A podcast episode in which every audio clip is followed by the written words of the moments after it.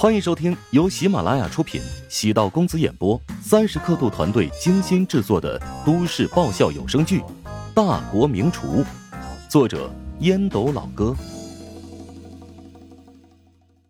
第九百二十二集。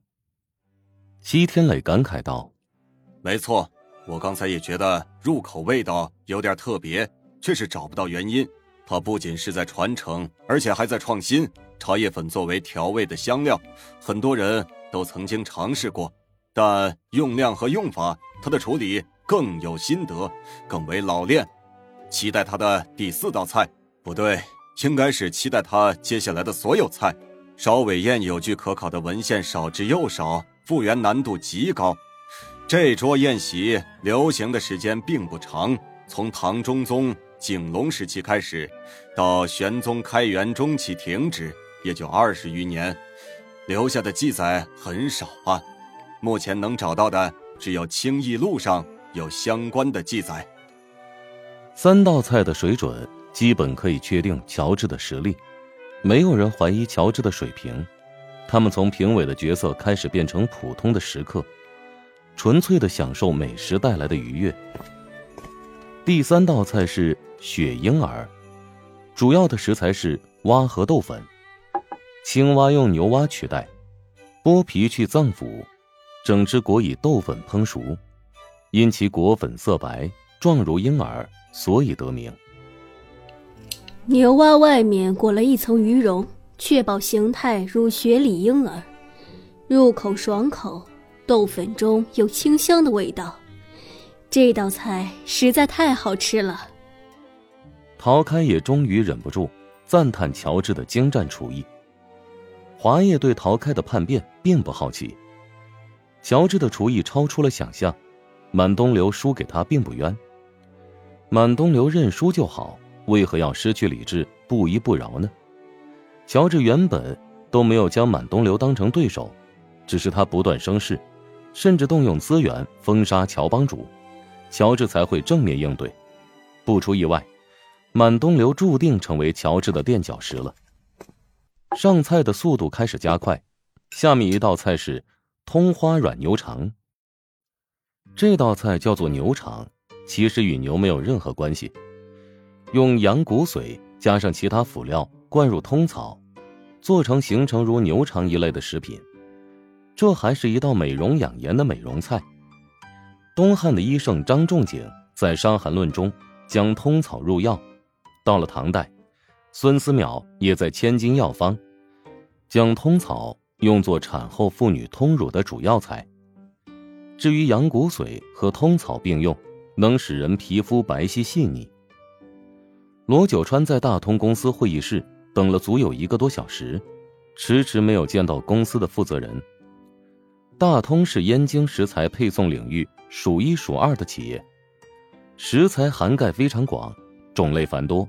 其中不乏顶级的食材，所以如果能和大通公司完成合作，那么对于完善乔帮主烟影食堂的食材渠道有莫大的好处。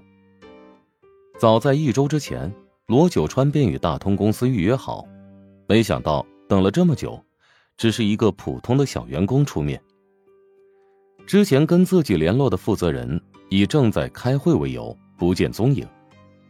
负责接待的员工肖玉轻声劝道：“罗总，要不你今天先回去吧，陈总会议太多，要开一天的会，您继续等待只会浪费自己的时间。”不行，今天我必须要等到陈总。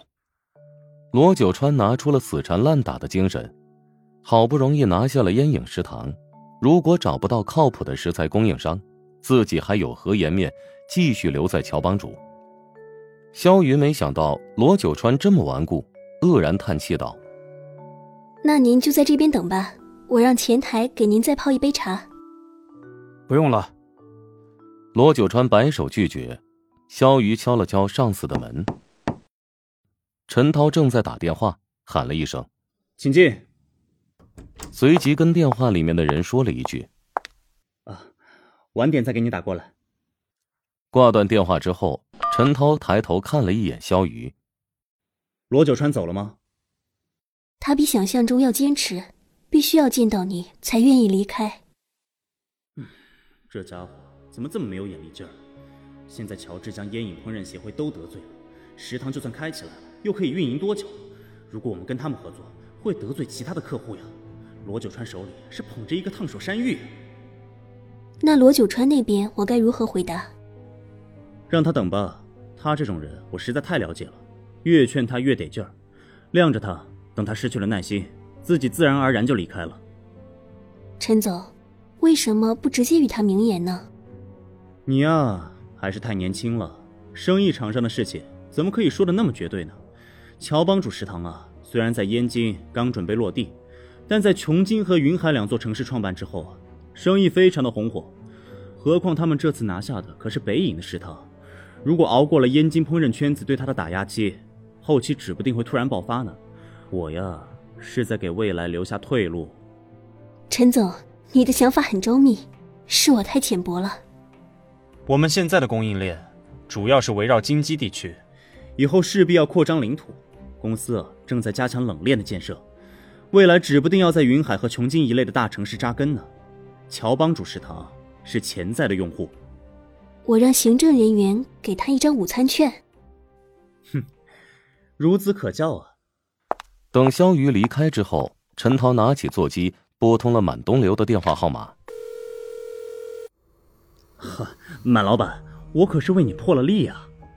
原本我们呀，可是已经决定和烟影食堂合作了，看在你的面子上，才取消了合作计划。陈总，大恩不言谢，抽空到鱼尾楼喝几杯，我给你。几个菜，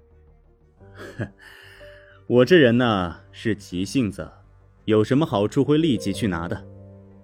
对了，听说乔治今天在富春楼设宴款待圈内大佬，你有没有把招呼打在前面呢？乔帮主不会借助这一波逆风翻盘吧？我的招呼肯定到位了，乔治是自不量力，请了十多个圈内人士，这不是设宴款待，而是摆了八卦阵。想要跟燕京烹饪界叫板呢，果然还是太年轻，年轻气盛，不知天高地厚啊！想要在燕京扎根呢，是何其困难！正确的做法应该是先低调的运营，别惹是非，等大家忘记他和你的矛盾，慢慢的把口碑做起来。满东流笑了笑，心想：乔治如果真打算低调点发展，我岂能让他如愿？陈总，谢谢你帮忙了。以后有什么需要我帮忙的地方，尽管知会一声。好啊，我可不会跟你客气哦。满家的鱼尾楼在燕京扎根多年，认识的圈内朋友很多。若是他能帮自己开辟通道，绝对能带来不少生意。至于烟影食堂那点订单，可以忽略不计。本集播讲完毕，感谢您的收听。